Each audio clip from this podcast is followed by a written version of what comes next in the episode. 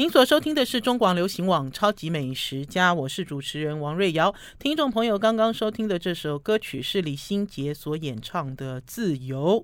很多人很喜欢李心洁哦。李心洁将在七月二十二号在台北流行音乐中心举办盛开我的名字叫李心洁演唱会。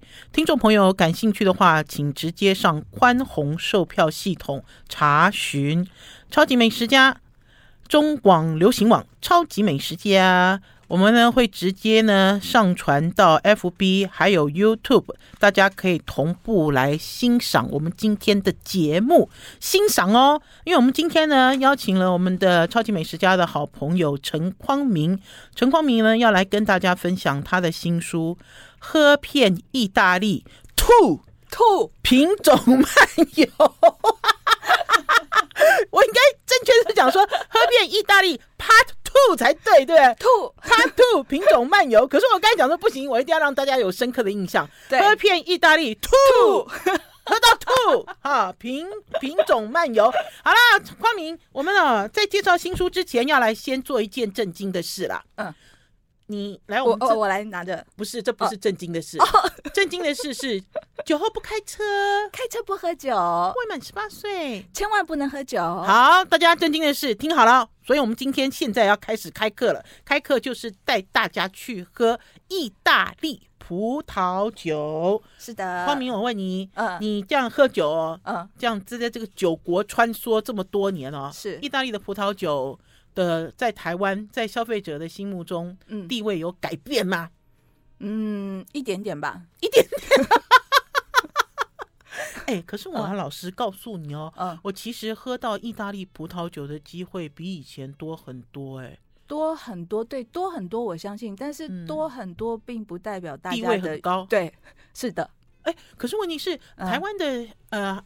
消费者还是说台湾经常去外面吃西餐的人，嗯，在现在其实习惯有改变吗？比如说在面对要选择葡萄酒来搭餐的时候，会很固执一定要法国吗？还是很固执一定要什么样的价位吗？还是怎么样？所以让意大利葡萄酒它就可以有机可乘，就进来喽。呃，我认为我个人的浅见是呢，第一个，台湾现在的葡萄酒消费者确实比以前整个要呃年轻很多，嗯，所以呢，大家的印象啊，其实是有改变的，心胸开阔了，没错，心胸开阔，我觉得这是一件非常好的事情。嗯，那再来，当然，意大利的美食是全球知名的，嗯，所以意大利的美食实力本身就非常强。那你也看到台湾现在的意大利餐厅的数目，我相信比以前也是多了很多，嗯，对，所以连带的意大利酒的能见度也相对的比较高，嗯，但是就像我们刚刚的主题，就是说，呃，要问我说，是不是大家对这个酒的印象有比较好，地位是不是有比较高？嗯，我觉得这还是一个可能值得商榷的问题。我倒是觉得很有趣的是，我去了一些餐厅，嗯，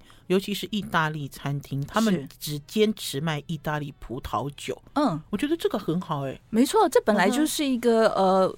我们看到欧洲很多国家都是这样嘛，就是所谓地菜跟地酒。比方说，你去你去波尔多，对不对？你去波尔多吃它的什么红烧炉的时候，你当然就是配波尔多的红酒，虽然它是海鲜。所以当地的菜配当地的酒，这个我觉得是完全没有问题的。所以意大利餐厅当然它专门销售意大利葡萄酒，这个也是一个跟它的菜系本身就可以很好的融合。那同时，意大利葡萄酒本来就是意大利美食文化的一环，我们一定要跟大家有一个有一个概念，就是说意大利葡萄酒它不是单独存在的。你去意大利旅游，你也会发现所有的人，他不是不是说呃，坐虽然他们坐在那里酒吧聊天，也会开个酒，也会这样喝两杯，配一些什么呃小坚果啦什么这些东西。但是对他们来说，葡萄酒绝对是餐桌上的伴侣，也就是餐就必须要酒，酒是餐的一部分。所以在意大利餐厅里头，呃，有意大利葡萄酒的出现，或者说绝对会跟着意大利葡萄酒出现，我觉得这是非常棒。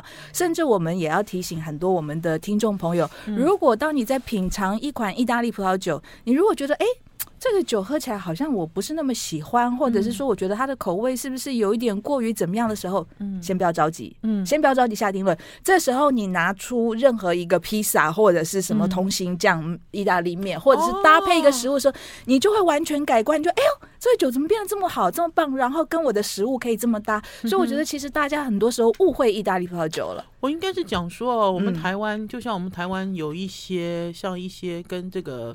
所谓的这个饮食文化都是跟外国联系在一起了，然后可是一开始就歪掉了。嗯，我真的是这样。就比如说大家在喝这个葡萄酒的时候啊，我不知道会不会大家会这样。就早期的时候，你心情都不能放松，不能放松的原因，你就是哦，这个酒是哪里来的，多少钱啊？然后它的风味如何？我有没有赶快拍酒标？你知道我要做功课，我要怎样？想很多事，对，想很多事。可是我自己倒是认为，我每次只要在呃意大利餐厅面对意大利葡萄酒的时候，其实我是很放松的。没错，他那个感觉又不是说我来挑战你，对，你懂我吗？你知道我是谁吗？类似这样子的感觉，他就是很嗨，对不对？来来来，不管谁来都好，只要你先愿意开放心胸。对，我我第一本书的时候，呃，第一本意大利葡萄酒书的时候，其实里面有提到过这这样一个呃环。就是一个场面，就是说，其实去意大利，大家最要记得两件事情，嗯、就是呢，你一坐下来，你进餐厅要点菜，对不对？嗯、点菜之前他会先你红的还白的，也就是说，关于意大利酒，哦、你只要知道你是要选红的还白的就 OK 了。像在选那个矿那个气泡矿泉水或者是矿泉水，哎、对对对没错没错，冰的或不冰的水，类似像这样，你要有泡还没泡？对对对，哦、嗯呵呵，好，我们要先休息一下，进一段广告，再回到节目现场。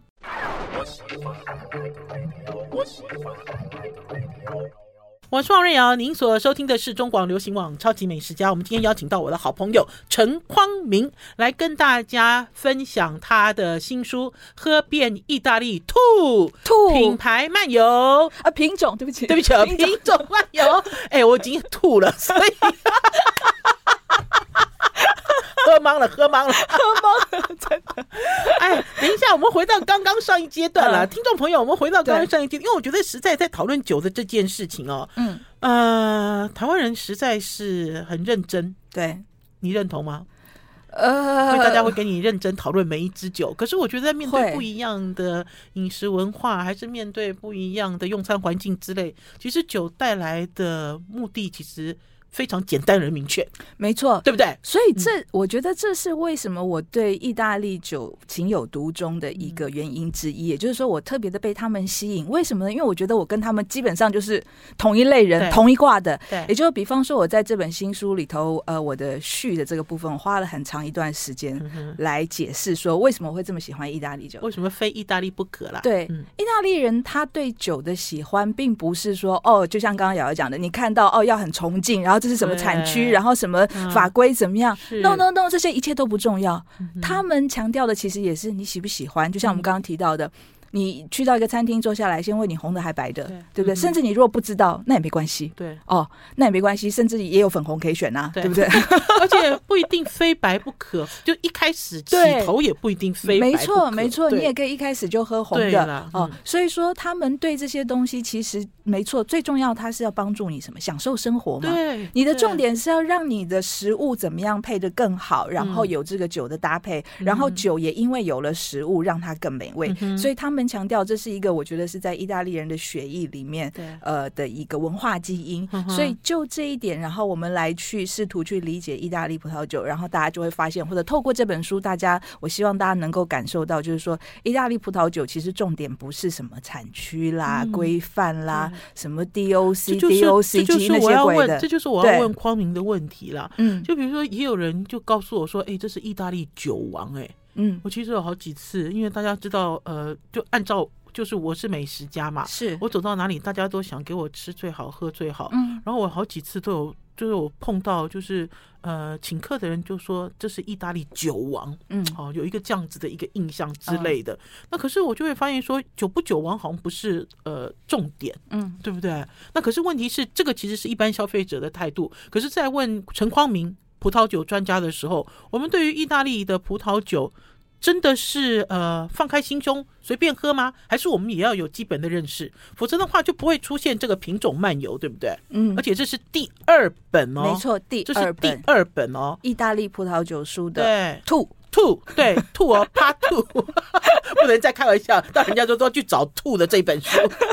Part Two，它还是有一些东西大家要知道，对不对？从品种开始。没错，因为品种，我想对很多、嗯、呃，比方说对美食啊，或者对葡萄酒有兴趣的人，都会试图从品种当做一个呃入门的方式，就觉得说从认识品种开始，那是一个很好的分类。对那这个主要是比方说，我们知道由新世界的葡萄酒带起来，它酒标上都会印的葡萄品种啊，哦，比方说什么 Merlot 啦，什么 Sauvignon Blanc，你一看就知道。对那意大利呢，它很有趣的是，它的葡萄品种可能有五六百种。嗯。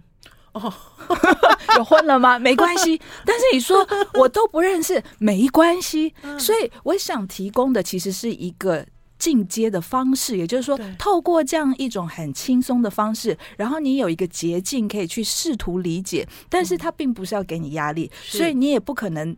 老实说，我自己都可能背不了五六百种，我可能经常看的可能几十种、五十种，常见的、不常见的一百种，我大概知道。但是还有其他那么多呢？而且他们有很多复杂的身世。这本书里其实也有一部分有在做一些说明，看了会头晕没关系，先跳过好不好？大家先看第二。我觉得意大利人好好棒哦，就比如说大家知道葡萄酒的世界里面有几个品种是。消费者很喜欢，耳熟能详，对不对？嗯。嗯，可是意大利人没有啊，他不甩你。对，不甩你。意大利人，我就是这么多，我也不要归纳整理。你知道，我也不要专心种流行品种，我也不要。没错，没错。其实他刚刚就匡明在讲说有五六百种的时候，我忽然间有一种自由奔放的感觉，是不是？你懂吧？你懂对不对？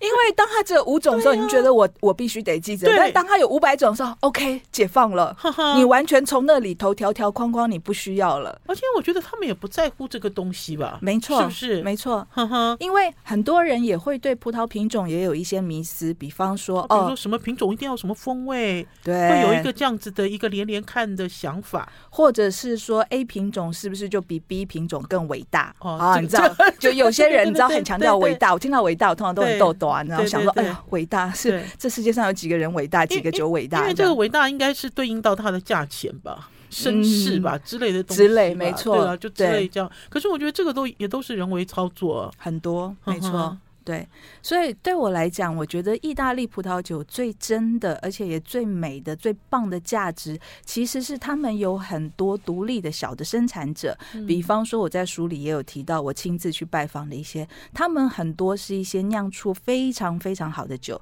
甚至他们过去其实也是提他把他们的葡萄提供给那些最有名的你听过的酒商做原料的一些生产者。那但是现在，因为比方说，呃，逐渐产业结构有改变，他们也开始生产自己的酒，而且他们等于是有自己的品牌，没错，对不对？哎，匡明，嗯，可以聊一下你第一次跟意大利葡萄酒的美好的邂逅吗？你记得在哪里吗？在台湾还是在意大利还是在法国？第一次，对呀、啊，因为老实讲，在早期的时候写葡萄酒的人，当然都是以法国为为中心点啊，不是吗？你一定是跑去意大利玩，做了什么事？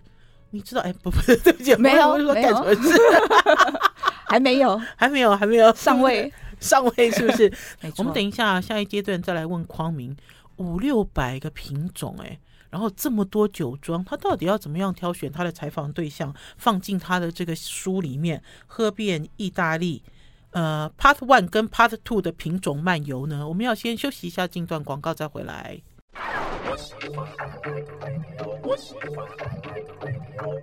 我是王瑞瑶，您所收听的是中广流行网超级美食家。我们今天邀请到的是呃我们的好朋友陈匡明，来跟大家聊喝遍意大利 Part Two 品种漫游。讲到酒，就是酒后不开车，开车不喝酒，未满十八岁请勿饮酒，大家不要忘记。那所以等于是对于意大利葡萄酒逐渐逐渐沉迷，是这样子吗？呃，我。我现在可以回想起来的，嗯、呃，我对意大利葡萄酒的美好经验，嗯、我猜可能是我第一次喝到呃，产自 Veneto，就是意大利东北部有一种叫做 Amarone 的酒。啊，啊，那种酒也是价格非常的贵，然后呢。重点是因为它用了呃很多风干葡萄来做，所以它的风味通常特别浓郁，然后带一点甜美，对，所以就是一个很香浓有劲的葡萄酒。那在当时我呃一开始学习葡萄酒的这个过程当中，虽然我一一开始也有很多机会接触了，比方说波尔多啦，或像布根地那些最好的葡萄酒，但是我记得可能那一次我第一次喝到 Amarone 的时候，确实有一点震惊，有，有一点就震惊，就说哇，这酒怎么这么好喝？嗯、那种好喝，因为它是。甜的，就是有对好入口，然后又丰醇，就是味道醇厚，然后带一点点甜的感觉，并不是真正说有含糖那样子的甜，而而是因为它风干葡萄的关系，它的糖分确实是比较浓缩哦。所以我想那时候的确是觉得，哎，好像这个跟其他的都不一样哦，那种感觉它是比较突出的。那当然之后就有了更多去更理解意大利葡萄酒的机会。那慢慢慢慢，比方说像现在，可能现在你再问我的话，我不见得会认为说 Amarone 是我特别偏好的一个葡萄酒的类型。喜欢，嗯，对。那但是我我想就是说，意大利葡萄酒，我认为它最呃棒的魅力就是它是那种打动人心的，就是你可以第一口就打动人。没错，它是。它是跟你这个诉诸你的情感，而不是你的理智，你知道吗？很多人，比方说，特别是男性，男生可能喝酒，哎呀，我要看分数啊，我要研究，然后动不动就哦，这是老藤呃三十五年，然后放橡木桶，放橡木桶的一个什么表格，然后要测试自己的舌头，然后没有还跟你说这个呃酸度是多少，含糖量是几克，然后放男生喝酒这么疯狂哦，对，然后放比方说呃两百二十五公升的大橡木桶，呃十五个月，然后放小橡木桶多。多久多久？他一定是怎样怎样？他一定是理科的。我已经快晕倒了。OK，我我我在乎的也只是说，我不管他放橡木桶放多久，但是我在乎是他现在表现出来的风味均不均衡啊。然后，比方说他的橡木桶的味道是不是有跟他的果味是相称的，还是说有时候木桶味道会过多？但是男生不会，他们很喜欢研究数据，或者是说葡萄品种混合比例，这个是五十三，所以你不能跟他讲五十五啊。那个是四十五，所以不能讲说四十八，他们会生气。我就觉得他们在喝酒，就我我应该是讲，我说长期以来都是有一个所谓的规范嘛。嗯，可是我们的规范可能早期就是法国酒的规范吧。可是我自己喜欢意大利葡萄酒的原因，是因为它打破了好多规范，没有规范可言了。对，几乎可以是这样讲，就是你喜不喜欢，然后你也不会，因为因为为什么会这样子呢？听众朋友，你一定会说瑞瑶姐你好奇怪哦，怎么标准不一样？当然标准不一样，因为价钱不一样啊，价钱差很多啊。如果你今天面对一瓶，没错，一瓶十几、二十万、三十几万的酒。跟你今天在面对一瓶三千块，嗯、呃，对，就是三千块的酒，嗯，我觉得当然心情是不一样的、啊，没错，我觉得那个是直接解封，嗯，对不对？直接解放的想法了。可是就像匡明所讲的，大家其实，在面对意大利葡萄酒的，就像你，你一开始就是啊，我对意大利葡萄酒的美好印象。可是我们的确在面对这个意大利葡萄酒的时候，我们还是可以不在乎品种，还是可以不在乎它的品牌吗？要吗？我们今天还是要给大家上一点课啊。我们在喝意大利葡萄酒的时候，还是要爱上它的什么东西？我会比较最建议大家去注意的是生产者。也就是说，生产者对，也就是说，这个酒是谁做的，对不对？比方说，你去那个找设计师剪头发的时候，你是指名设计师，对吧？对，对不对？你你不会说，呃，我去曼都，然后我就谁谁来剪都好，不会，你会指名设计师。为什么？因为你觉得这个设计师，你跟他沟通 OK，他可以信赖。那喝葡萄酒一样啊，做酒的人是谁？这个很重要，在背后，比方说，大部分，比方说，我书里你刚刚也提到，我是怎么样去挑选出来，对。在书里头，大家可能可以看到我介绍的绝大部分，而不是百分之百，绝大部分是比较小型的所谓独立生产者，他可能就是一个农夫，然后他可能有几公顷，然后他的年产量，举例来讲，可能只有几万瓶，然后可能。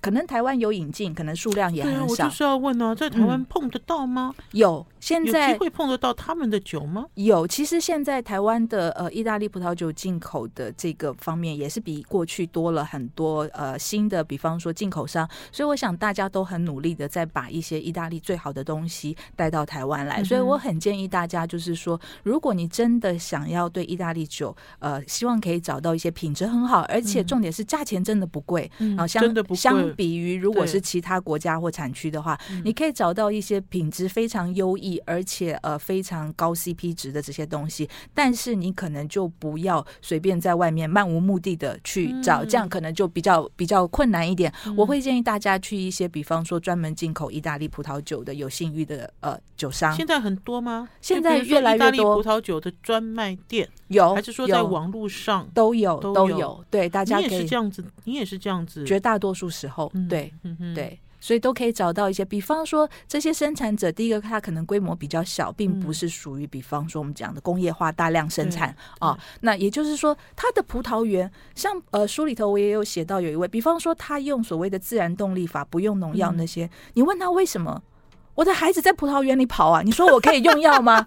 这理由是不是很棒？他的理由很直接啊，对不对？对或者说他们说，哎，你为什么不用什么，比方说农药啊、肥料啊等等，增加它的产量的方法？专业方法。他说：“我几十年来，我们从来连酵母都没有花钱买过，我为什么要花钱去买那个东西？我本来环境里头就有的东西，我为什么要去多添加？是，所以意大利其实因为它是一个相对来讲，呃，中间有山，也就是说他们的环境交通并不是特别方便，嗯、所以各地区其实。”呃，以现在全世界世球地球村的观念来讲，他们相对是比较封闭的，所以各个地方还能够保有他们的特色。所以换句话讲，匡明，当你一个一个去采访这些呃小农，对这些小庄园的时候，其实特别感动，对不对？没错，因为他给你的回答会觉得说，嗯，是啊，这理所当然，这个问题好奇怪哦。没错，或许他也会觉得说，你怎么问出这么奇怪的问题呢？对。可是对于我们来讲，很多东西。要增产报国 这件事是正常的。好了，我们要先休息一下，进一段广告，再回到节目现场。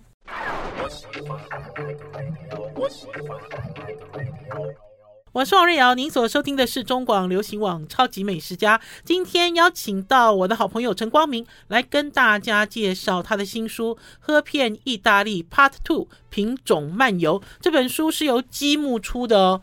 积木文化出的书都非常有质感，希望有一天我的书也能够给积木出，哈哈，这样子是不是很高的评价？对对对，回去立刻跟总编辑报告。来给大家看一下里面的内页哦，这个真的很难得，这是全彩，哎，对，几乎是全全彩了，对，全彩的一本书哦。然后呢，匡明这些照片都是你拍的，对不对？对，你看这张，这张大家可以看到所谓的环境。刚刚呢，匡明在讲，即使他今天是小农，他也会用所谓的自然农法。可是我要跟匡明讲，哎，老实讲，我对于意大利葡萄酒开始胡思乱想，嗯、其实是因为基努里维啊，基努里维，基努里维不是有拍一部电影吗？哪一部？跟那个漫步在云端啊，然后跟一个我自己认为长得很丑的女主角，这、oh, oh, oh. 这个是粉丝粉丝永远认为女主角最丑。然后呢，他们就那边恋爱啊，我我我不太记得那是不是意大利，可是应该是意大利。我记得有可能是意大利。我记得那个时候就带来一个很浪漫的想法，而且甚至于还是在加州，我有点不不是不可能加州，不可能加州。然后因为然后还有就是我有一个很深的印象，就是男女主角在葡萄园里面跳舞，那是因为是在天气冷的时候，他们在葡萄园里面生火。哦，就直接帮葡萄增温，嗯嗯，然后他们就在那个浪漫的场景之下跳舞。哎，是吗？是基努里维是在意大利吗？基努里维，我觉得也有在加州吗？加州或法国？不可能，法法国也有可能，不可能加州了。好，没关系。但是我要我要跟大家报告，浪漫哦，好浪漫哦。意大利也有一位超超超性感男星，叫做 Riccardo。呃，他后面的名字我忘记，好像是妈妈妈什么东西。然后他也有跟基努里维。合演过电影哦，就有一位在好莱坞也相对活跃的意大利超帅男星，呃，有需要的话，我可以事后把他的照片，事后把他的照片补起来。他就在意大利南艺自己家里酒庄，是的，有没有没有酒庄？他的别墅里头种满了葡萄，他的度假别墅里就有葡萄园，然后他也梦想要自己生产葡萄酒。重点是我还有去过，为什么？那他的他有亲自接待吗？呃。这这个故事说起来有点长，来来来。对对对，这是这这其实是一个意外，就是我去拜访的生产者，对，是这一位明星，也就是 Riccardo，他邀请的那个顾问，哦，帮他种葡萄，帮他给意见的这个酿酒顾问，等于是酿酒顾问，对对，所以其实呃，应该是种植可可能种植跟酿造的顾问，所以其实我是在完全不知情的，我是只有拜访生产者，然后他就路上途中就说啊，我们待会儿还要去一个地方，呃，你就一起来吧。这样子，你就走进大明星的家里了。对，而且而且我事先，因为他有告诉我名字，但是你知道意大利人名字，我一开始也没想到嘛。对对，然后我就听过就，就嗯啊，然后一看，我，Oh my God，原来是这个帅哥！天哪，那你有没有赶快用手机偷拍呢？没有，而且他他从头到尾戴着墨镜啊，他有一点，所以他真的有，所以他真的有在现场。他他真，因为我们就去他家喝了咖啡啊，就大家在坐在那聊天呢、啊。只是因为他就是他就是，毕竟有，因为可能呃。带我去的这个顾问也有跟他讲，哎，我们这里还有一个东方人，然后他是葡萄酒作家，所以陈光明，你没有扑上去，我很想，我不想做小 S 吗？扑扑上去，我当时非常想，但我可能哎。我应该有跟他这样子吧，抱着这个，不是，这是意大利，这是意大利式的，对对对，这样子，对，没错没错，这个有这个有，但是我没有办法扑上去做其他的。他人帅吗？他帅到流鼻，帅到流鼻血，我直接告诉你，帅到流鼻血。他高大吗？还是说电视里？因为因为没有没有真帅真帅。等一下，我我到时候一定要把他的那个 他的照片，对对对，连给大家放在网站上。那所以等于是你到了你。走进了他，真的是他的家里，对不对？走进了他的家里，而且就是说，我虽然没有看到他的酒窖，但是因为他的葡萄就种在他的院子外头，哦、呃，而且有趣的是，他其实是在南意，也就是说，这个明星他家是，就是说他自己是南意大利南部人，嗯、所以当然他赚了很多钱之后，他就回家买了一个庄园。所以我要说的是什么？就是说，对意大利人来讲，嗯、大家如果有机会，如果你有一些意大利朋友，你可能朋友这样问一圈。十个有都有葡萄园，对对，也就是说，对他们来讲，这是一件极其普遍的事情。也就是说，比方说，哎，可能亲戚乡下家里就有谁谁谁的谁谁谁，要么可能甚至连他自己可能只是有一个小院子，他可能也种了一些葡萄树，他可能也会做一些自己家里喝的酒哦，或者如果规模大一点，他可能供附近，或者是说卖附近的小餐馆。所以我们随便这样举一个，你看，连意大利在好莱坞混到的明星，他的。别墅庄园里头，他也有种到，然后他，而且他好笑的是，他说他那里种的是黑皮诺，然后我那时候心里想，哈，黑皮诺，可是这里有点热耶，会不会太热了？但是你知道，当然要反问他吗？第一次见面，我不好意思太那个，对，而且他有顾问嘛，所以所以当然就说带我去的那那一位先生，你有收录在书里吗？呃，这有偷偷放他的照片，好可爱哦。我完蛋了，我 我已经画错重点了，歪楼了。对，所以就是说，呃，因为意大利的葡萄酒生产者真的非常非常非常多，数量极度庞大，所以大家你要靠你自己的力量去筛选，或者是说你今天你可能说，哎，我你认识一个谁谁谁，他有一个朋友谁谁谁在意大利，你要进口葡萄酒没问题，我帮你介绍，我很多，多了，对不对？没错，所以说你要精选到真的品质很高的，其实并不容易，我必须这样。也就是说，可是会喝到很烂的吗？也不容易吧。嗯，但也有可能就是 OK 而已。嗯，就我我我这样来讲，就是普通，相对普通，并不是多难喝，但是也并没有多高级。对对对，所以所以就是说，这些普通的酒确实有庞大的数量。嗯、所以我希望大家对意大利葡萄酒，就是说要打开心胸。如果你喝到一个你觉得没有那么好喝的酒，不要因为这样就判定说意大利葡萄酒没错，你就觉得说，哎，意大利葡萄酒是烂，哎，就是就是很糟，就是垃圾笨手。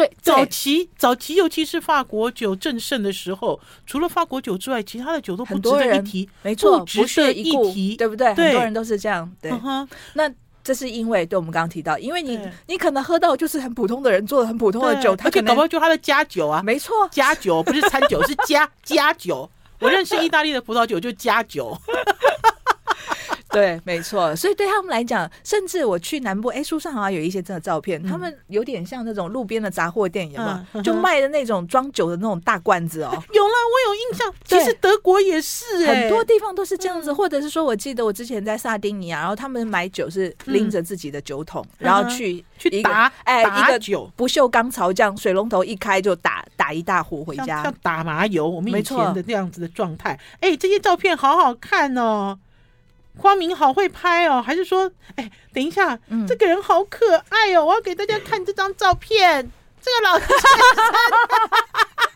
他其实是嘴对嘴喝，哎，而且我跟你讲，他家的酒很棒，我超爱他家的酒，好可爱哦。他们家就是在一个 在一个非常非常偏远的山里头，他就在一个山里头，然后那个山那边的气候各条件各方面都非常好。对，好，我们要先休息一下，进一段广告，再回到节目现场。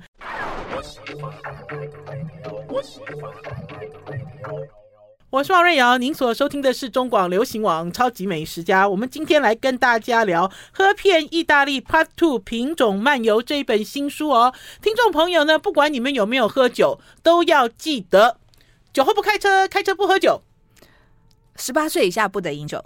十八岁以下不得饮酒哦。嗯，我们今天邀请陈匡明来跟大家聊意大利葡萄酒，有没有很嗨、很开心？很开心。刚刚在上一阶段的时候，其实匡明在聊整个意大利葡萄酒的时候，我脑袋忽然间冒起来一件事。嗯，其实我们家以前小的时候住三重，我们家自己就有种葡萄，而且是酿酒的葡萄。真的？而且不止一颗。真的，我就在想说，你一直在，你就比如说我们刚才在讲说，意大利人，嗯，如果许可的话，家里普遍都会种葡萄树，等于是葡萄树就跟他们家的一盆一盆花，一盆植物，就类似这样子的态度。是，可是我忽然间想起来，以前我们家小时候也是这样。啊。哦，葡萄树也曾经是台湾人的生活啊。我们家真的有哎，我记得我家只有木瓜啊，你们家的木瓜？哎，我我而且我还记得我们家种的那个葡萄树的葡萄很绿色的，然后不大，嗯，然后吃起来很酸，就吃起来不好吃。可是我阿妈就用很多糖去酿那种葡萄酒，很好喝，对不对？我可以想象。对啊，所以我自己他刚刚光明在讲加酒的时候，我其实心里忽然间有一个很熟悉的东西冒出来。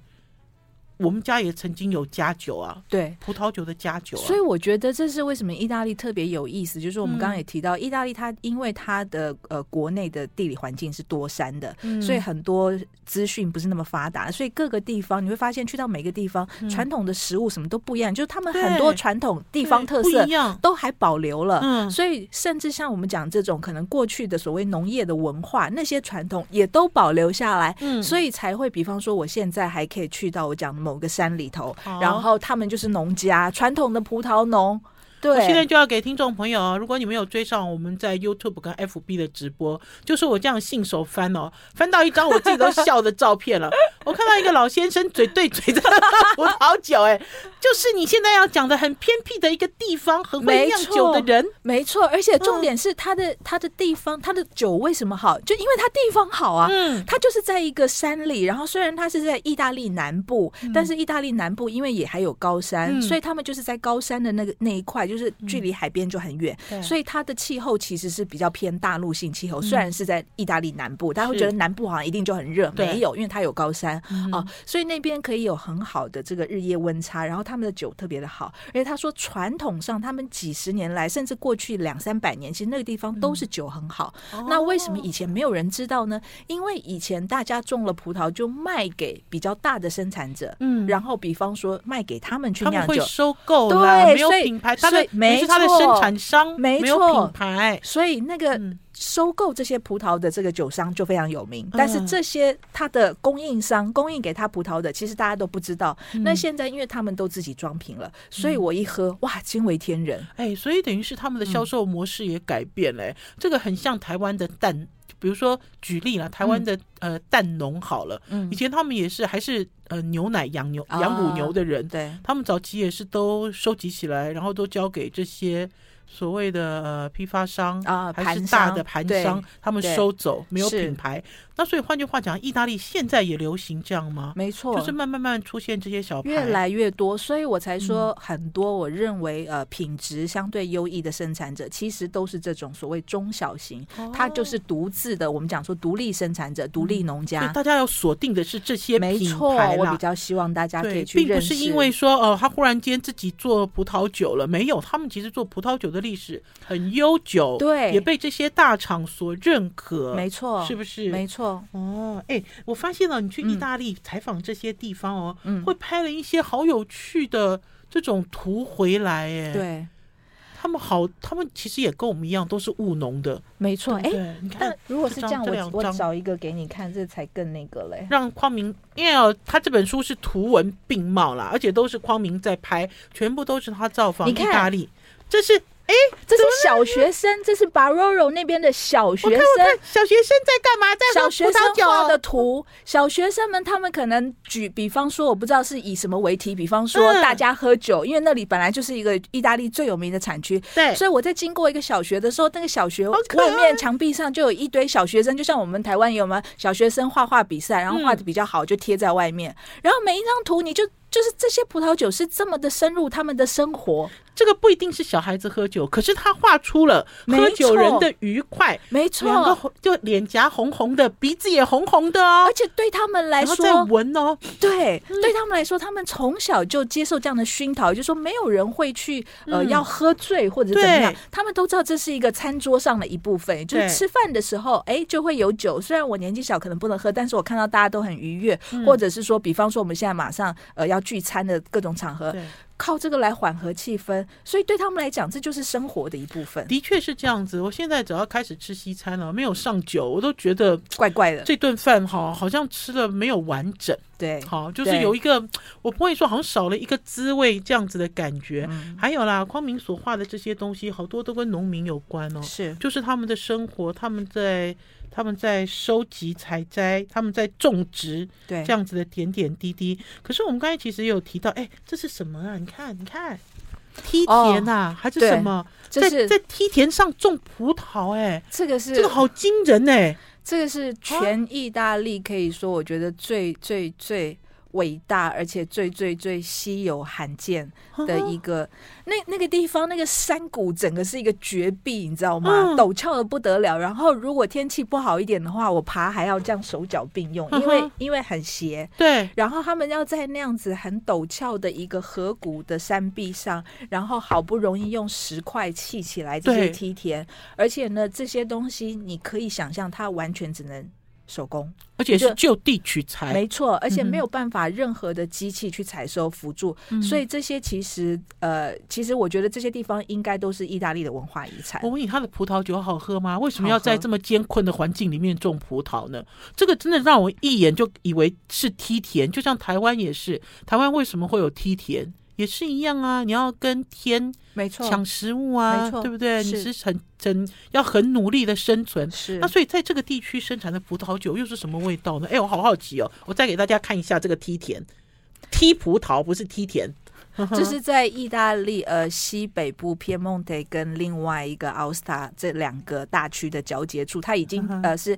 就是说以，以以近年来讲，因为全球暖化的关系，对，所以有很多环境可能过去被认为是非常好的地方，现在可能会稍微有一点过热。嗯、那这边反而过去会有一点不够热，但是现在反而越来越好，嗯、所以变成是国际上也越来越瞩目的一个产区。哦、那他们是非常好的产，呃，非常棒，非常优雅，然后香气非常宜人的一个 Nebbiolo，然后是非常好，哦、所以很有很希望大家有机会的话可以尝尝这个地方。地方葡萄酒，不过这里的酒在台湾就真的非常少见了。它的这个小产区叫做卡雷马，卡雷马，对，C A R E M A。哼哼，哦，太有趣了，光明下次再来哦。嗯、我觉得光明带我们讲葡萄酒，除了讲呃饮食，除了讲文化，我觉得，在阅读光明的书呢，也是一种旅游，一种另类的旅游。除了旅游之外，还可以跟很多人接触哦，各式各样的。